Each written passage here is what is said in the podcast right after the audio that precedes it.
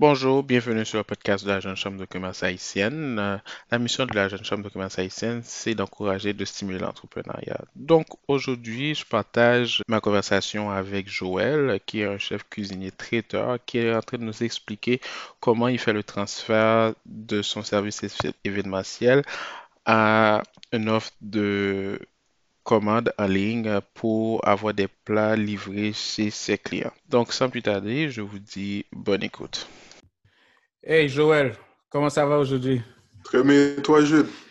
Ben écoute, ça va pas. Donc, euh, on s'adapte de jour en jour avec l'aspect de travailler de la maison, COVID et tout ça. Exactement. Bien que c'est comme euh, ça fait beaucoup penser à cette et par rapport à nos perspectives de l'avenir. Donc, euh, mettons, moi, je pense que ça fait un bout, je voulais tester ça d'une certaine façon de travailler à distance, le télétravail. Mais, Mhm. mais donc, comme, vu que c'est une expériment- expérimentation forcée, on va voir ce que ça va donner après. Mais Exactement. on sait jamais, anyway. Et puis toi, et euh, je sais que toi, tu, tu travailles dans le domaine de la restauration. Comment tu vis ça en ce moment, COVID? En fait, euh, où est-ce que je travaillais, on a été mis à pied, malheureusement, Wow. parce que euh, la compagnie recevait moins de commandes. Donc, euh, ils n'ont pas eu d'autre choix que de nous laisser aller. Euh, donc, puis c'est à peu près partout dans la, dans ce domaine-là. Beaucoup de restaurants ont fermé. Ben, ils, ils ont fermé. Quelques-uns font du take-out en ce moment. Mhm. Euh, parce que j'ai remarqué que malgré la situation, les gens commandent quand même de la nourriture. OK. Yeah. Donc, euh, Je pense pas que des gens comme moi vont devenir des grands chefs cuisiniers du jour au lendemain. Donc, on sait jamais. On sait jamais. Mais en même temps aussi, je pense qu'avec, je pense aussi la stratégie de Uber Eats, là, quand ils ont annoncé que free delivery, la plateforme, c'est c'est sûr, ça fait en sorte que les, les consommateurs et comme moi et, vont passer des commandes là-dessus. Et, euh, je- ce que je mangeais à l'extérieur, mon comportement de manger à l'extérieur, maintenant, j'ai ce comportement-là en commandant de la nourriture. Donc, euh, Ouais, c'est- voilà, voilà. donc, c'est sûr, c'est une opportunité par rapport à ça. Si, euh, Est-ce que tu penses dans le futur, tout restaurant devrait offrir du take-out euh, à ce niveau-là? Absolument. Absolument, parce que re- regarde ce qui arrive. Si un, si un restaurant n'en offrait pas, ben, il est dans Donc, les... Mais quand tu regardes les, et comme les high-end restaurants, eux autres, ils, ils, euh, mettons, euh, les restaurants de luxe, eux autres, ils n'offraient pas ça. Est-ce que tu penses que les restaurants de luxe devraient entrer Mais ça? je pense qu'ils doivent s'adapter parce que quand, une fois qu'on va avoir fini de tout ça, on pourra plus faire les choses comme, comme on les faisait avant. Il y a beaucoup de choses qui vont changer. Donc, euh, puis tu vois, malheureusement pour eux, à cause de cette formule-là de pas faire de take-out, ils sont en train de souffrir en ce moment parce que les, les restaurants qui en faisaient, c'est eux qui continuent quand même à rouler. OK. Quand je pense aux grands, euh, grands restaurants comme euh, Jérôme Ferrer, ben lui, c'est sûr qu'il il a dû fermer parce qu'il faisait pas de take-out. Je pense pas qu'il en faisait. OK, OK, je comprends. Euh, Mais, mais, là, euh, euh, tu dis, il y a beaucoup de choses qu'on faisait avant qu'on va pas faire pour le futur. Je pense que c'est cette transformation qui, a- qui se fait en ce moment. Moi, l'autre aspect que je voulais et, a- amener avec ça, c'est que, c'est que toi, ça fait, ça fait à peu près 15 ans que tu es dans le domaine. Et puis, Ouais. sais que c'est aussi que tu prenais des contrats et des gens qui ont besoin d'un chef Exact. cuisinier, d'un chef cuisinier. Exactement. Euh, et là, je pense qu'il n'y a pas forcément de contrat qui se donne au, point de, et au niveau des services traiteurs. Non, parce que les euh, re- regroupements de groupes, ben, les regroupements de plus que, ben, les regroupements euh, sont interdits. Point barre. Donc, euh, parce qu'avant, quand ça a commencé, c'était, je pense, moins. Moins de 100, il y avait plein de choses. permis. Mais maintenant, c'est zéro. Donc, euh, pour l'instant, plus de mariage, plus de baptême, anniversaire. À moins que ce soit fait clandestinement, mais moi, je préfère pas montrer. Mais donc, est-ce que ça veut dire pour toi, même pour toi aussi, qui, est, euh, qui évoluait dans ce secteur, mettons, de service traiteur, est-ce que ça veut dire que tu es en train de faire tout un pivot vers autre chose que, Ah, ben que oui. ça? Ben oui, il faut, il faut. Puis on, on va parler justement de ce que je m'apprête à faire plus tard dans l'entrevue, mais oui, il faut. Mais en ce moment, tout restaurateur ou personne qui est dans le domaine doit penser à de nouvelles façons de faire parce que Mhm. faut être versatile puis faut être polyvalent. Si on l'était pas avant, mais on va devoir l'être par la suite, c'est certain. OK. Mais dans cet aspect de polyvalent, toi, tu es un chef haïtien. Est-ce que c'est seulement la cuisine haïtienne que tu fais ou est-ce que tu fais autre chose? Absolument pas. Absolument, pas. Pourquoi? Ça, ça, c'est un problème, malheureusement, parce que quand je parle à certaines personnes, suite à un événement Bolgrès que j'ai fait, un événement sur la gastronomie haïtienne, Mhm.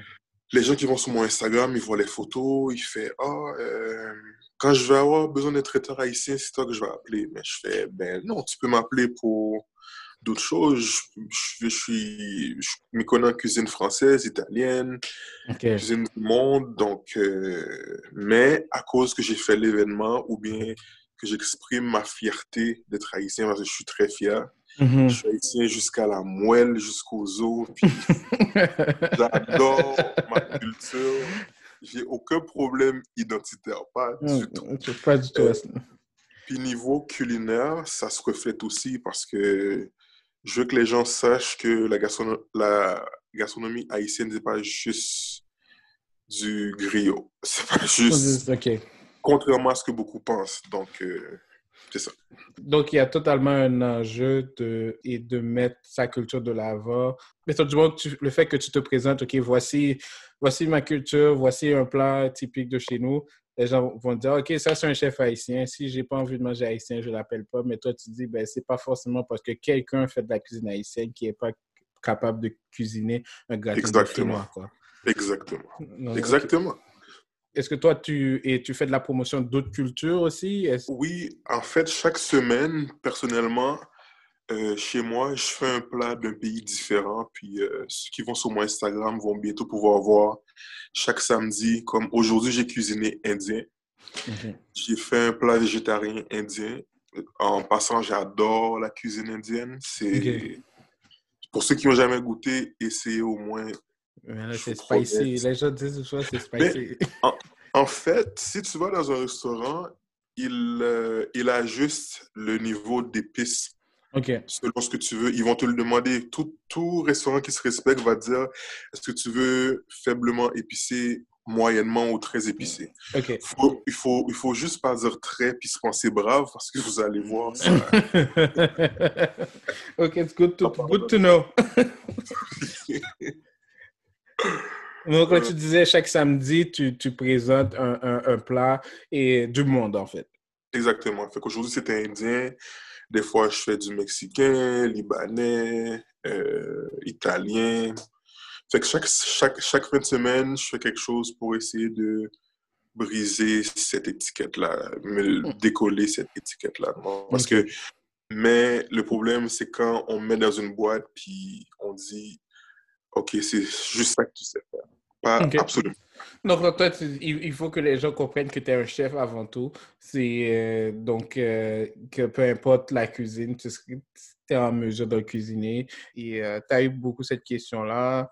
Et quand tu as organisé un événement qui s'appelle Bolgrès, donc est-ce que tu peux nous en parler un peu plus? Oui, bolgrès, en fait, j'ai appelé ça bolgrès parce que bolgrès, c'est une de mes expressions créoles préférées. Là, on dit, ouais? on, on a bolgrès. Je trouve ça drôle, je trouve ça... J'adore cette expression-là. Fait que je me suis dit, tant qu'à faire un événement sur la cuisine haïtienne, on va Mhm. bien manger.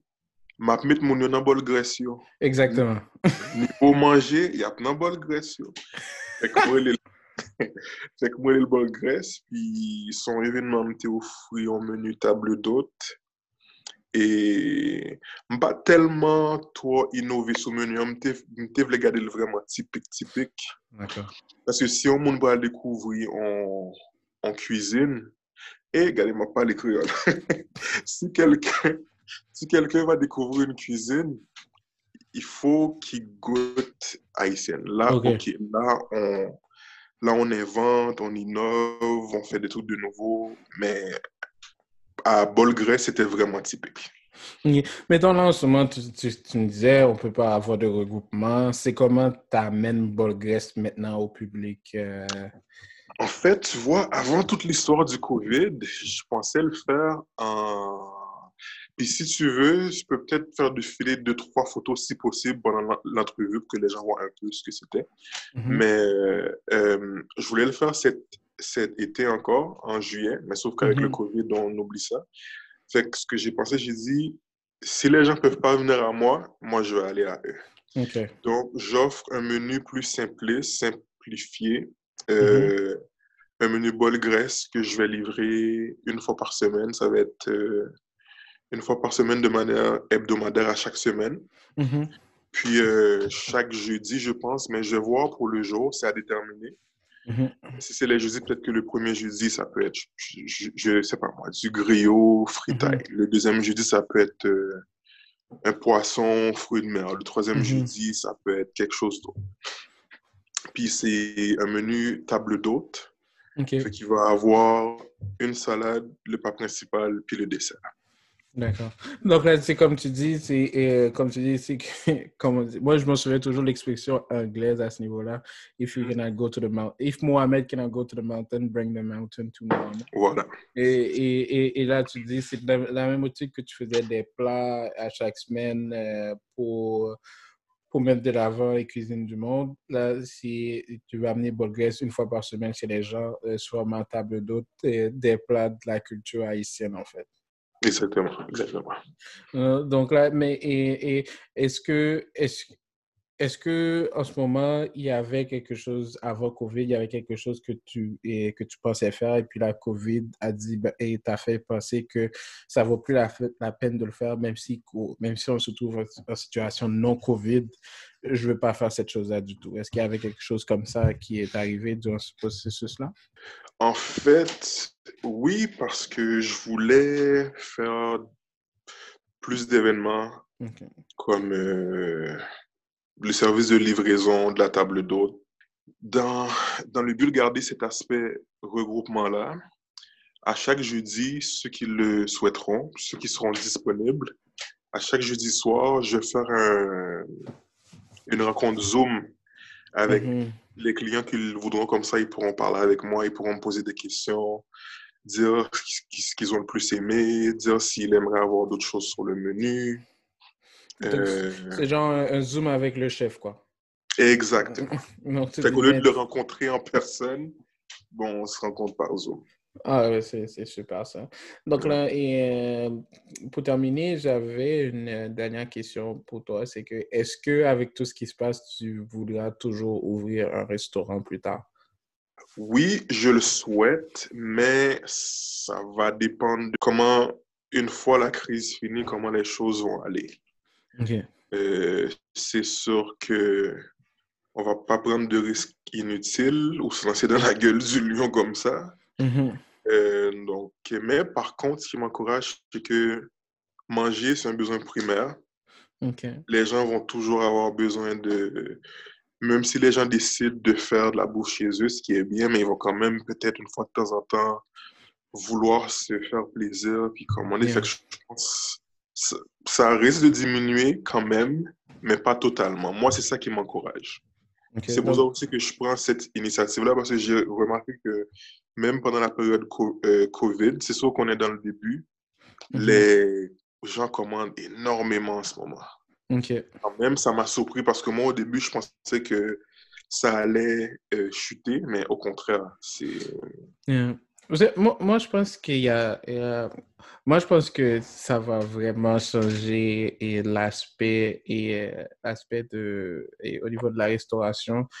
Je pense que ça va faire et là, ça va et la même façon que mettons, c'est sûr que les Uber Eats sont et sont un peu et euh, sont en train de pousser ce mouvement-là. Mais je pense que plus tard, c'est qu'il y aura et quelqu'un peut opérer, pourra opérer un restaurant et totalement en ligne. Mettons, il n'y a pas de place physique. Et, et de la même façon que tu ne sais pas où se trouve le, le, centre de distribution d'une compagnie e-commerce, c'est la même façon que tu ne sauras pas où se trouve la cuisine d'un chef dont tu achètes sa, sa bouffe en ligne. Donc là, et puis même cette plateforme-là, des fois, il y a je, je pense pas Uber Eats le fait, mais mettons pour quand tu vois des euh, comme DoorDash, qui est un compétiteur de Uber Eats, eux autres, qu'est-ce qu'ils permettent de faire? Ils, ils, ils permettent de construire ta flotte de livraison à partir de leur plateforme. Mettons, si quelqu'un va sur ton site et va sur son, ton site, en fait, il pourra, et, il pourra commander, se faire livrer et, et à partir de, de, ton site. Mais tout ça, c'est que tu es en train d'utiliser la plateforme de Dad et DoorDash pour ça. Donc, okay. ça fait en sorte que et non seulement tu peux avoir une cuisine au milieu de nulle part sur aucune bannière, mais que tout ce que tu fais se trouve en ligne et puis les gens commande et puis tu es capable de fournir une certaine sécurité par rapport à, à, à cette, à cette bouffe-là. Moi, je pense que ça va tourner beaucoup vers ça, mettons, surtout pour les, pour les chefs comme toi, tu sais, qui ont assez d'expérience, qui vont pas aller prendre le risque d'ouvrir un espace de, de restaurant et avoir des clients et avoir des serveurs. Parce que après, après la bouffe, ce qui coûte cher, c'est de la restauration, c'est le, le personnel. Exactement. Donc, euh, donc, si tu vois si quelqu'un est capable et a, un bon système de livraison en place et puis est capable de diminuer les coûts de gaspillage par rapport à la bouffe, donc ça peut, faire en sorte que la personne construise un modèle profitable. Donc là, donc tu dis, ben, si moi je, je vends un plat et pour X montant, je sais que 30% va aller dans tout dans l'acheminement au client, du, du produit ouais, client. Donc là, tu dis, ben, le 70%, ben, je vais faire en sorte que 50%, c'est le coût de la matière et puis le 20%, c'est le profit qui, qui sort de là. Ben, ça va rendre le marché beaucoup plus compétitif, c'est sûr, mais c'est comme, mais aussi, ça va être une question de talent. Donc, c'est parce que ça va faire en sorte que si, es, si ce que tu fais est pas bon, il y a personne qui va commander chez toi. Donc, il, y a, ce sera plus une question, ben, parce que c'est euh, ce restaurant dans mon quartier, j'ai pas trop envie d'aller loin, donc je suis obligé d'aller là-bas. Et, et, je pense que quelqu'un peut monter une chaîne euh, comme euh, Domino's Pizza, tu vois. C'est ce que eux autres, ce qu'ils ont maîtrisé dans les dernières années, c'est que un espace de Domino's Pizza, il n'y a pas forcément d'endroit pour s'asseoir. Je pense que c'est... Et, et, et, là, c'est quand tu commandes en ligne, tu vois tout le processus, tu sais quand, quand, ça, quand, le chauffeur est en chemin, tu sais quand ils sont en préparation.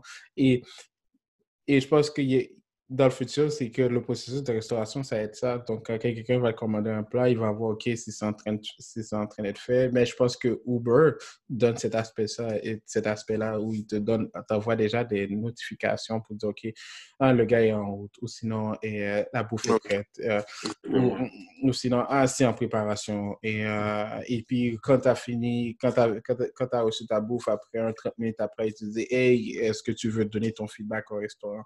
Donc, il y a un peu le même aspect que toi, qui se dit, OK, la personne, tu, tu livres la bouffe et là, tu crées un, moment Zoom que la personne puisse parler avec toi et te donner un feedback. Et euh, je pense que euh, beaucoup devraient passer à ça. C'est, euh, je dis pas demain que quelqu'un devrait pas ouvrir euh, un resto, mais je pense que ça va et ça va arriver à une autre étape dans l'évolution. Dans le, dans le commerce en ligne, qu'est-ce que tu vas voir, c'est que beaucoup de magasins en ligne quand ils atteignent un certain niveau, ils vont aller, ouvrir un magasin sur Pignon sur rue. Le fait qu'ils vont ouvrir ça sur Pignon sur rue, donc ça fait en sorte qu'ils disent OK, j'ai déjà atteint un certain niveau. Donc là, je suis en mesure de prendre un magasin, pourquoi encore plus? Donc, tandis que dans le temps, c'était l'inverse. Donc, c'est comme j'ouvre un magasin, si j'ai assez de monde dans mon magasin, je vais peut-être ouvrir une plateforme en ligne. Donc, euh, donc ça faisait en sorte que peut-être la personne était, euh, était pas bien située. Donc, il dit, j'ai ouvert mon magasin là, mais mon, ma clientèle n'est pas là. Tandis qu'en prenant l'approche en ligne, mettons, si on parle de la restauration, que dont, dont l'emplacement est vraiment euh, un élément important. Donc, si tu commences à, à, à faire livrer en ligne, tu as une cuisine euh, fictive dont les gens ne connaissent pas l'emplacement. Et là, tu vois que la majorité de ta clientèle se trouve, je ne sais, pas, je sais pas où, là, à Longueuil. Donc là, ça donnerait déjà un indice que vaut mieux que j'aille ouvrir un espace à Longueuil que voilà. d'ouvrir un espace à Montréal et attendre voilà. les gens de, de prendre le pont Jacques-Cartier pour venir à mon espace. Puis aussi, ce que j'aimerais faire aussi avec le Zoom, justement, c'est idéalement, j'aimerais que ce soit plus qu'une personne qui participe. Comme yeah. ça, on a vraiment l'aspect regroupement. Yeah, Même yeah. si, si j'ai peut-être 10 personnes avec moi, on se présente, on parle. Puis même eux autres peuvent faire connaissance, ça peut être. euh, ils peuvent.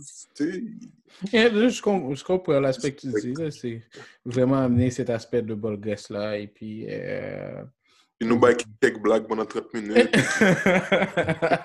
Et puis après, à l'aise. non, non, mais c'est- vraiment ça. Moi, je pense que euh, et concernant la restauration, je pense que ça va créer une certaine transformation. Et puis, euh, je pense que c'est pas, comme tu dis, les gens vont toujours manger. Mettons, ça va faire en sorte que tu as plusieurs options maintenant. Donc, si tu veux aller et t'asseoir manger quelque part, ben, ça va te coûter tant d'argent. Donc, tu sais pas que c'est un espace de luxe. Si tu veux aller prendre, aller prendre ça en take-out, il y a cette option-là. Et si tu veux commander un endroit où tu, où tu connais et tu sais même pas où se trouve l'emplacement. Puis, puis aussi, je te dirais, ce, qui- ce que ça va amener aussi, c'est que ça va peut-être forcer les restaurateurs à être plus transparents dans, dans leur façon de faire. Ce que je veux dire par là, c'est... Moi, perso, pourquoi je offre ce service-là, c'est que j'ai de l'expérience dans le domaine, je travaille longtemps. Mhm. Tout ce qui est niveau hygiène, salubrité, moi, c'est non négociable. C'est Mhm. que la bouffe mal manipulée, ça peut être dangereux. Puis, Ah, très, très, très. depuis que je suis dans le domaine, j'ai vu des trucs horribles. Euh, moi, personnellement, quand je commande, je commande toujours chez les mêmes restaurants. Mhm. Euh, quand je commande par téléphone, j'aime pas essayer. Si, si je commande un restaurant, c'est que j'y ai été avant, j'ai vu la propreté, j'ai vu l'espace, j'ai vu comment Ok. il fonctionne. Je me dis, Yeah. bon, je peux leur, je peux leur faire confiance, mais c'est pas tout le monde. Yeah. Ça va.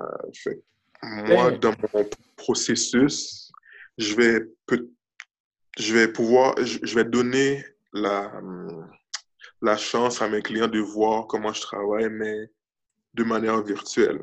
Tu sais, voir l'emplacement où je suis, la façon de fonctionner, comment je fais, puis pour, pour le mettre en confiance, parce que vraiment, moi, personnellement, même des gens avec qui j'ai travaillé, j'ai vu des choses horribles. Je ne veux pas savoir.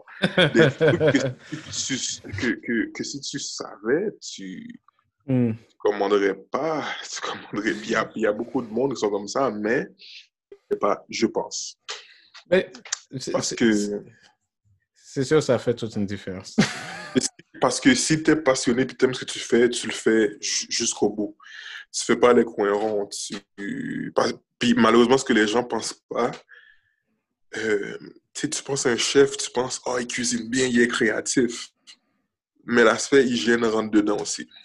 Yeah. Euh, un chef créatif qui fait de la bonne bouffe, si son hygiène, ses règles d'hygiène ou bien il, il ne les respecte pas, ben, d'après moi personnellement, ça, ça vaut pas la peine. Ça, c'est, c'est- comme un tout. Être un cuisinier, être cuisinier chef, c'est un tout. Puis la propreté, c'est un élément essentiel. Ça peut pas, ça, ça peut pas être négociable. C'est, il faut que ce soit là.